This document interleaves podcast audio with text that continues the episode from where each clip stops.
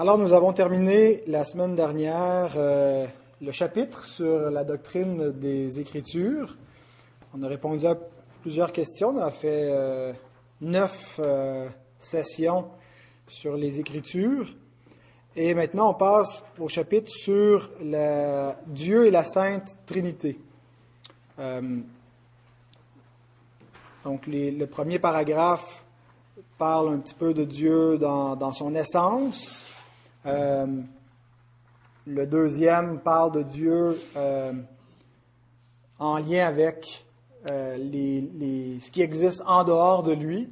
Et le troisième paragraphe parle de Dieu en relation avec lui-même, la, Trinité, les personnes de la Trinité. Et donc il y a, une suite euh, logique ou théologique dans l'ordre des, paragraphes de la, confession. Ce n'est pas un ordre aléatoire, mais c'est un ordre qui est réfléchi. Euh, d'abord, on commence avec la doctrine des Écritures euh, parce qu'on met en premier lieu une question épistémologique. Comment on peut affirmer quoi que ce soit, comment est-ce qu'on connaît, comment est-ce qu'on peut prétendre connaître Dieu, dire des choses sur Dieu, alors, on commence avec les Écritures, qui est le fondement épistémologique de la foi, le fondement pour toute la, connaissance. Euh, et euh, le, chapitre qui suit, en fait, lui, il sert de fondement théologique pour tout le reste.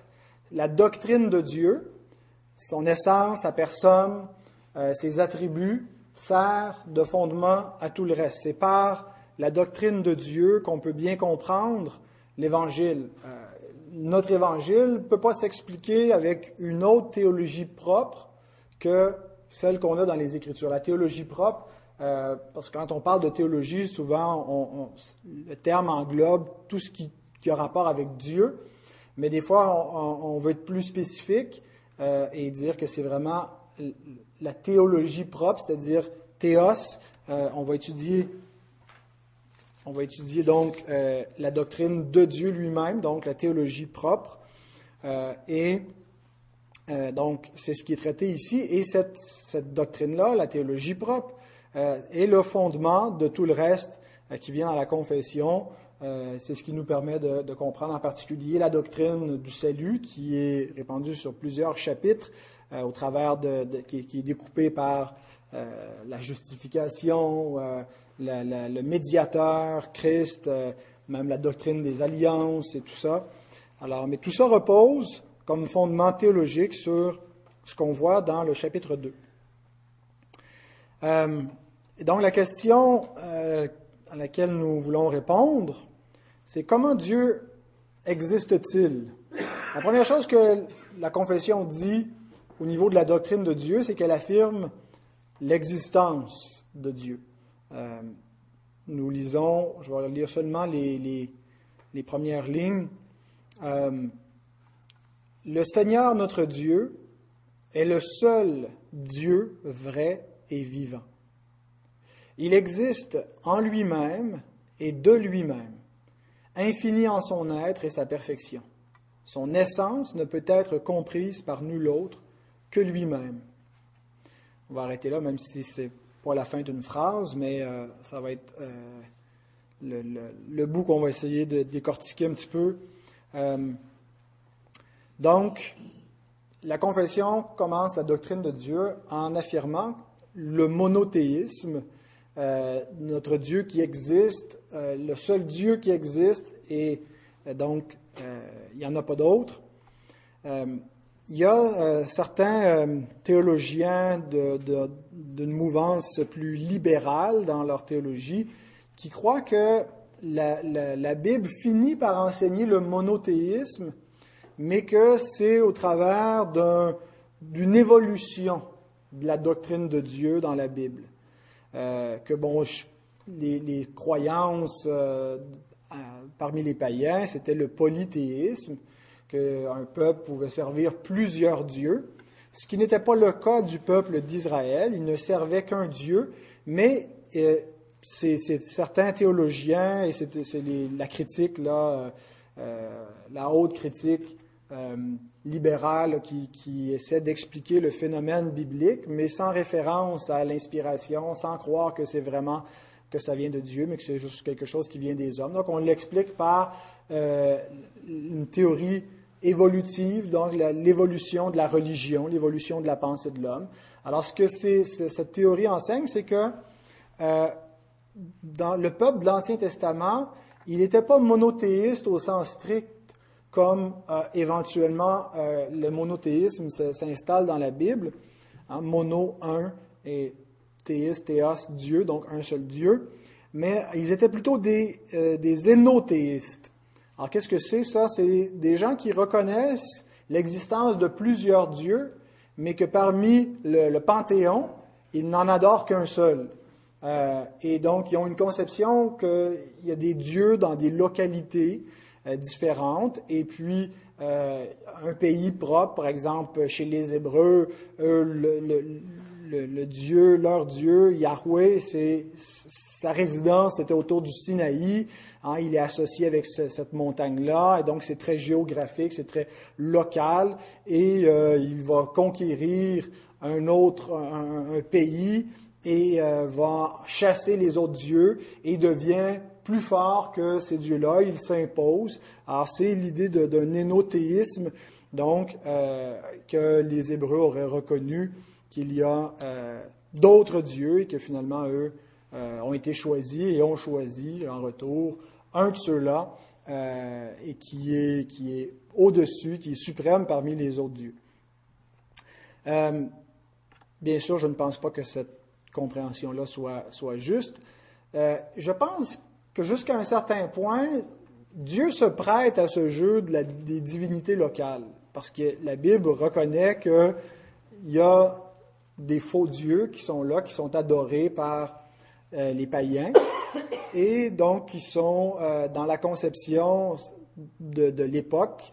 Beaucoup de gens ont une conception d'une divinité pour une localité donnée, doivent servir leur Dieu pour être protégés. Euh, et, donc, euh, jusqu'à un certain point, l'Éternel se présente comme un Dieu d'une localité qui va chasser les autres dieux, mais il serait faux de limiter la conception biblique de, de l'Éternel, la façon de se présenter simplement comme un Dieu local, parce qu'il nous est présenté dès le départ comme le créateur de l'univers. Il nous est pas seulement présenté comme un, Dieu euh, local, mais vraiment comme euh, le Dieu éternel qui, par la puissance de sa parole, crée tout ce qui existe. Et donc, il n'est pas, euh, il n'entre pas dans, dans, dans l'histoire seulement à partir de l'alliance qu'il fait avec le peuple d'Israël, mais il est là dès le commencement. Donc, il y a une dimension d'universalité. Il est le Dieu de tous les hommes. Il est le créateur de tout ce qui existe le créateur du cosmos entier. Donc, c'est pas simplement, il n'est pas vu par les Israélites comme une divinité qui s'est euh, hissée au sommet de toutes les autres divinités. Alors, euh, même si Dieu euh, utilise jusqu'à un certain point des notions de localité et, se manifeste dans des théophanies, un buisson ardent et s'associe avec le mont Sinaï, des choses comme ça, euh, au travers desquels il, entre en, alliance avec des hommes, avec un peuple. Et en même temps que Dieu fait cela, il se présente toujours comme euh, le, Dieu euh, de, l'univers et, donc le Dieu incréé, tout-puissant. et donc, la, confession, le premier texte qu'elle utilise pour euh, référencer euh, ce qu'elle affirme dans 1 Corinthiens euh, chapitre 8, versets 4 à 6. L'apôtre Paul nous dit, Nous savons qu'il n'y a, qu'il n'y a point d'idole dans le monde et qu'il n'y a qu'un seul Dieu. Car s'il est des êtres qui sont appelés dieux, soit dans le ciel, soit sur la terre, comme il existe réellement plusieurs dieux et plusieurs seigneurs, néanmoins pour nous, il n'y a qu'un seul Dieu, le Père de qui viennent toutes choses, et pour, pour qui nous sommes, et un seul Seigneur, Jésus-Christ, par qui sont toutes choses et par qui nous sommes. Donc Paul dit, il y a des idoles, mais qu'est-ce qu'elles sont les idoles? Elles sont de faux dieux. Elles sont inventés par l'homme. Parfois, ils peuvent être associés à des puissances démoniaques, donc qui agissent, mais il n'y a pas d'autre Dieu. il n'y a pas la conception païenne d'un panthéon et de une conception polythéiste où il y aurait plusieurs dieux qui sont en rivalité, certains plus grands, d'autres moindres. Euh, donc, ne fait pas partie du tout de ce que l'Écriture euh, présente vis-à-vis de Dieu. Et même si Dieu, dans le langage qu'il utilise parfois, semble entrer en, rivalité et en compétition contre Baal ou contre euh, Moloch ou d'autres divinités, euh, il, le fait d'une certaine façon en condescendant, en se prêtant euh, au jeu de, ces, nations-là, mais euh, et, il s'incarne dans ces conceptions-là, il montre finalement sa supériorité, mais tout en révélant parallèlement qu'il n'est pas une simple divinité locale et que ces, ces dieux-là sont faux, n'existent pas, ont été inventés par les hommes et ont été utilisés par la puissance de Satan, qui est un menteur, pour faire croire à des hommes en, des faussetés et les éloigner du seul Dieu vivant et vrai. Euh, et cette, affirmation-là, donc, elle est très claire dans le Nouveau Testament. Euh, tous les autres dieux sont des faux dieux, mais elle était là aussi dans, l'Ancien. Par exemple, euh, l'autre texte qui est référencé, c'est Deutéronome 6, verset 4, ce qu'on appelle le schéma, schéma Israël. Schéma, ça veut dire écoute. en, en hébreu, schéma Israël, écoute Israël, et c'est comme ça que c'est traduit. Écoute Israël, l'Éternel, notre Dieu, est le seul éternel.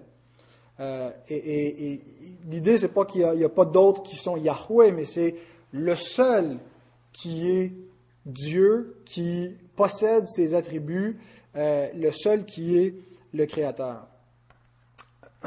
Et donc, euh, c'était la conception qu'avait le peuple de l'Alliance. Euh, donc le monothéisme n'est pas quelque chose euh, vers lequel on a évolué, mais c'est la révélation biblique dès le commencement. Psaume 96, verset, verset 4 et 5. Car l'Éternel est grand et très digne de louange, il est redoutable par-dessus tous les dieux. Car tous les dieux des peuples sont des idoles et l'Éternel a fait les cieux. Voilà. Euh, donc, ici, il est affirmé déjà dans l'Ancien que même si euh, parfois il est parlé de ces, divinités euh, comme si elles étaient des dieux, en fait, tous les dieux sont des idoles, sont, ont été inventés par l'homme, n'existent pas. Et comment est-ce que Dieu est contrasté par rapport aux idoles, comment est-ce qu'il est, euh, il, est révélé comme étant, comme se dégageant et comme étant le vrai Dieu, c'est lui le Créateur. C'est lui qui a créé tout homme. Euh, les autres ont été créés par l'homme, mais Dieu est le Créateur de tout ce qui existe. Alors, si l'Écriture affirme cela, et si elle affirme que Dieu, euh, qu'il n'y a pas d'autre Dieu, qu'il y a un seul Dieu, Comment est-ce que ce Dieu existe? Certains vont poser la question, comment a-t-il commencé à exister? Comment est-il venu à existence?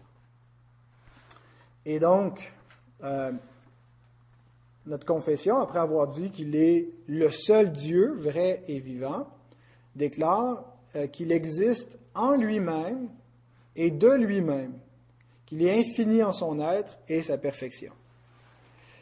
Et elle donne euh, comme référence Exode 3.14, qui est euh, le passage où euh, l'Éternel se présente à Moïse dans le buisson ardent. et il dit, Je suis celui qui suis. Et il dit, c'est ainsi que tu répondras aux enfants d'Israël, celui qui s'appelle Je suis m'a envoyé vers vous. et donc, il y a beaucoup euh, qu'on pourrait extraire de ce nom et de qu'est-ce que, qu'est-ce que ça signifie. Euh, et je pense que Olivetan, qui était le, cousin de Calvin et qui est le, traducteur euh, qui a commencé à employer l'expression l'éternel pour traduire Yahweh, le, tétragramme, le, nom de Dieu, le nom propre de Dieu en hébreu. Hein, des fois, il est appelé Adonai, euh, Elohim, mais son nom propre, son nom d'alliance, euh, Yahweh, qui s'écrit comme Y-W-H-W, il n'y a, pas de, voyelles. Là. Elles sont, on met les voyelles de. C'est Adonai, je pense, qu'on ajoute et ça ferait comme Yahvé. Ou, mais donc, c'est très proche de la forme du verbe être en hébreu. et ici, il y a presque le, jeu de mots, là, et donc il se présente, je suis celui qui est. Euh, et donc la traduction l'Éternel rend ce sens, parce que bon, Yahweh, pour nous qui parlons pas hébreu, euh, ça ne nous dit pas grand-chose, mais l'Éternel, ça, ça a une, connotation euh, d'éternité de, de, celui qui, qui, qui, qui est, qui existe de lui-même, par lui-même, éternellement, qui n'a pas été causé, qui n'a pas été engendré, qui n'a pas commencé, euh, et cette, notion, donc, on la retrouve euh, dans un psaume de Moïse, euh, psaume 90, qui est attribué à Moïse, prière de Moïse, homme de Dieu. au verset 2, il dit Avant que les montagnes fussent nées et que tu eusses créé la terre et le monde, d'éternité en éternité, tu es Dieu. Les théologiens font la même distinction que Moïse fait ici depuis longtemps, les théologiens orthodoxes, j'entends, la distinction entre l'incréé et le créé. Euh, donc, avant que les montagnes fussent nées, que tu aies créé la terre et le monde. Donc, on a ici la catégorie du créé, ce qui entre dans l'ordre temporel, ce qui entre dans l'ordre de la finitude, ce qui entre dans notre ordre à nous, ce qui est créé. Tu, d'éternité en éternité, tu es Dieu une autre catégorie d'existence. Il y a deux catégories d'existence, la catégorie créée, la catégorie incréée. Et ce sont deux catégories séparées. Ça ne veut pas dire que Dieu n'entre pas en, relation dans, ce qui est créé, dans le cours de l'histoire, mais il appartient dans son essence, dans son ontologie propre, dans son être, à la catégorie de l'incréé. Il n'a pas été créé. Et donc, on commet une erreur épistémologique une erreur de raisonnement. Euh, lorsqu'on pose la question, qui a créé Dieu? Comment Dieu a-t-il commencé? Parce que quand on fait ça, qu'est-ce qu'on fait? On refuse arbitrairement la catégorie de l'incréé. Pourquoi est-ce qu'on la refuse? Parce qu'on raisonne de manière humaine et rationnelle et on impose notre raison à Dieu. Dans notre logique, on dit tout ce qui existe est causé par quelque chose. Hein, il y a, euh, l'existence est une chaîne de cause à effet. Euh, et, tout a un commencement, tout a une fin, tout a une finitude, tout a une limite, tout se quantifie, tout s'explique. Mais Dieu n'appartient pas à cette catégorie-là. Mais si on l'exclut avant même de commencer à parler de Dieu, et puis qu'on limite et qu'on dit que tout ce qu'on, tout ce qu'on va dire sur l'existence doit s'expliquer à l'intérieur de, de notre catégorie de l'existence, on vient arbitrairement de court-circuiter toute la réflexion sur Dieu parce qu'on vient de dire Dieu doit entrer dans notre cadre à nous. Il doit entrer dans la catégorie du créé. Il doit y avoir une explication. Il doit avoir un commencement comme tout le reste. Et donc, on rationalise Dieu. Et, ce faisant, on, le défigure, on, on, dénature son essence, on rejette les données bibliques qui nous dit que d'éternité en éternité, il est Dieu. Il est, il est l'éternel, il est incréé, il n'a pas été causé par quoi que ce soit. Et il n'y a pas d'explication rationnelle, humaine, logique pour donner... Euh, et, pour nous, c'est impossible à saisir. C'est pour ça que la confession s'empresse d'ajouter... Euh, son essence ne peut être comprise par nul autre que lui-même. C'est impossible pour nous de comprendre que Dieu est d'éternité en éternité, qu'un être aussi puissant n'a pas été créé, qu'un être absolu comme il est n'a pas de cause. Euh, il est le, ce que Aristote appelait le, premier mu. Euh, bon, Aristote, je ne pense pas qu'il connaissait le, vrai Dieu, mais, mais, néanmoins, il y avait quelque chose qui marchait dans sa logique, euh, c'est qu'il voyait que tout ce qui existe a été engendré par une cause. Et il remontait comme ça à une cause qui n'était pas causée. La première cause, qui est Dieu, qui est, le premier qui donne la motion, qui, met tout en mouvement dans l'univers visible, mais qui lui-même n'a pas été causé par quoi que ce soit. Euh, bon, c'était par un raisonnement philosophique qui aboutissait à ça, mais l'Écriture nous présente ce premier mu. Quand Paul s'en va chez les Grecs et qu'il dit le Dieu que vous révérez sans le connaître, hein, le, Dieu inconnu, voici ce que je vous annonce. Alors, il y a dans l'homme la pensée de l'éternité, cette notion d'un absolu, qui a un Dieu quelque part, mais ce Dieu-là s'est révélé et l'Écriture est sa parole, et donc nous le connaissons. Euh, hein, il est, la Convention dit, notre Seigneur, le Seigneur, notre Dieu est le seul Dieu vrai et vivant. Euh, J'ajoute juste lecture de deux textes en terminant que la confession euh, euh, réfère. Jérémie 10, verset 10. Mais l'Éternel est Dieu en vérité. Il est un Dieu vivant et un roi éternel. Et on a également Ésaïe 48, verset 12. Écoute-moi, Jacob, et toi, Israël, que j'ai appelé. C'est moi, moi qui suis le premier, c'est aussi moi qui suis le dernier. Jésus reprend ces paroles dans le livre de l'Apocalypse. Il est le premier, le dernier, l'alpha et l'oméga, le commencement et la fin. Alors donc, euh, nous commençons avec ce Dieu incréé, euh, éternel, auto-existant, euh, et euh, c'est le point de départ pour notre théologie propre, pour notre doctrine euh, de Dieu. nous allons, si le Seigneur le permet, la semaine prochaine, réfléchir à est-ce qu'il est possible de comprendre la nature, l'essence de ce Dieu. donc on va, on va élaborer un peu plus à partir de ce qui est écrit ici et qui est référé dans la parole.